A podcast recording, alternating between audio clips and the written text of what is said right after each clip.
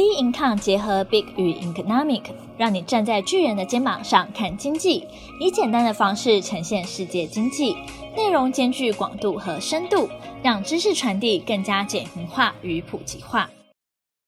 本周全球经济笔记，各位听众好，要进入我们今天的主题之前呢，来通知各位听众一个好消息，就是我们的 Bincom 有开课啦！我们的课程是技术指标新意。不知道各位听众知不知道，目前台湾开户的人数创新高哦，该如何进入这个市场呢？因此，我们这堂课当中呢，由我们的准先生带你一次搞懂技术指标。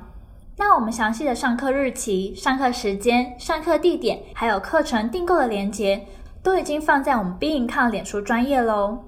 今天的主题是拜登民调支持率高，新纾困方案，美国超级财报周。九月二十九日，美国总统大选首场辩论会举行。目前代表民主党出征的拜登会打败川普为首的共和党，这个声浪也越来越多。根据《纽约时报》和西耶纳学院的民调，民主党总统候选人拜登在川普总统上次胜选的关键中西部州保持领先，包括密西根州和威斯康星州，而且独立选民更青睐拜登。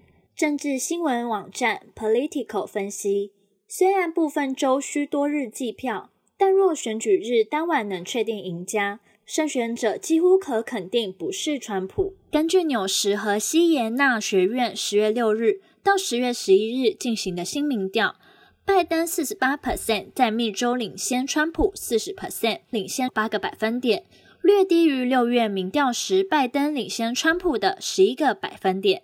新民调指出，拜登在威州领先十个百分点，并获得多数支持。他在九月民调远仅高出五个百分点。在这两个摇摆州当中，拜登在独立选民的支持度领先近二十个百分点。在二零一六年选举中支持第三方的选民中，拜登的民调也高于川普。新一轮新冠纾困方案已卡关近两个月。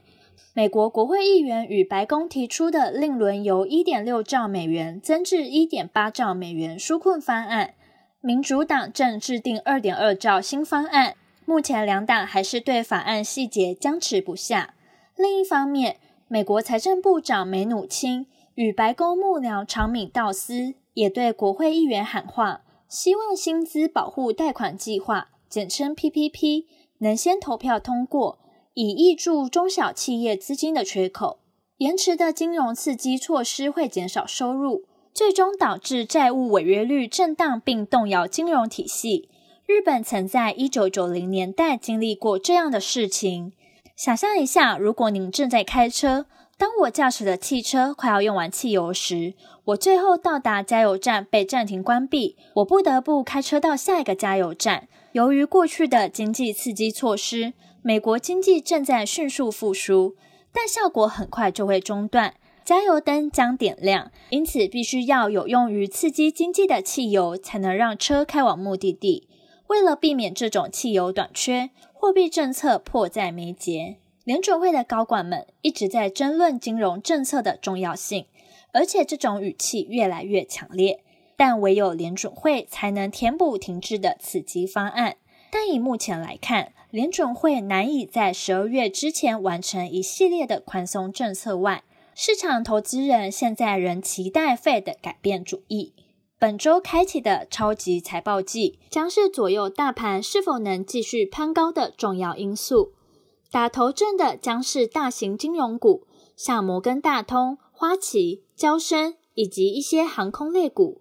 受到新冠疫情影响，美股企业发布财测的意愿也是大幅下降。截至十月九日，S M P 五百仅有六十九间企业公布财测，其中二十三间发布负面财测，四十六间发布正面财测，远低于同期五年平均的一百零四间。虽然财报数字可能都不会太好，但市场还是乐观看待，希望届时公布的营收获利数字。不要真的太难看就好。尽管欧洲新冠肺炎的确诊人数持续增加，但在经济数据和对美国新一轮新冠纾困方案的背景之下，欧股反弹，欧洲六百指数上周上涨二点一 percent。十月五日公布的欧元区十月投资者信心指数是六个月以来首次下降，但下降速度有限。同一天也公布的欧元区八月零售销售也表现强劲，比去年增加四点四 percent。在经济数据持续改善的同时，反映了当前区域经济的实力。仍需留意新冠肺炎的确诊人数再次增加。此外，意大利九月九日公布八月采矿和工业生产量年增率七点七 percent，大大高于预期的一点三 percent，已经恢复到新冠疫情前的水平。同日，法国也公布八月份采矿和工业生产维持一点三的月增率，略低于预期。而德国公布的八月采矿和工业生产。与上月相比略有下降，但领先欧元区其他国家的生产活动。德国八月份的制造业订单被用于评估生产线指标，增幅高于预期。海外订单的改善表现突出，表明生产活动正在稳定恢复，并且预期将保持经济复苏趋势，这有助于改善市场的信心。欧洲央行今年将持续实施宽松货币政策。从八月八日公布的欧洲央行 （ECB） 政策委员会会议摘要中，由于近期欧元持续升值和新冠疫情影响导致通货膨胀预期下降，预期未来 ECB 会使用所有政策来恢复通货膨胀。最后，英国在没有贸易协议的状况下脱欧提出强烈警告。上周，英国政府和欧盟达成协议，有进一步的进展。尽管存在差异，仍导致英镑市场反弹。欧盟峰会将于十月十五日到十六日举行。尽管英国政府仍不太可能在谈判的最后期限十月十五日之前达成协议，但在峰会上仍将观察该协议是否可以有新的谈判程序来达成。而本周重要经济数据时程将公布在我们的 B Income 官方网站。本周全球经济笔记，我们下周见。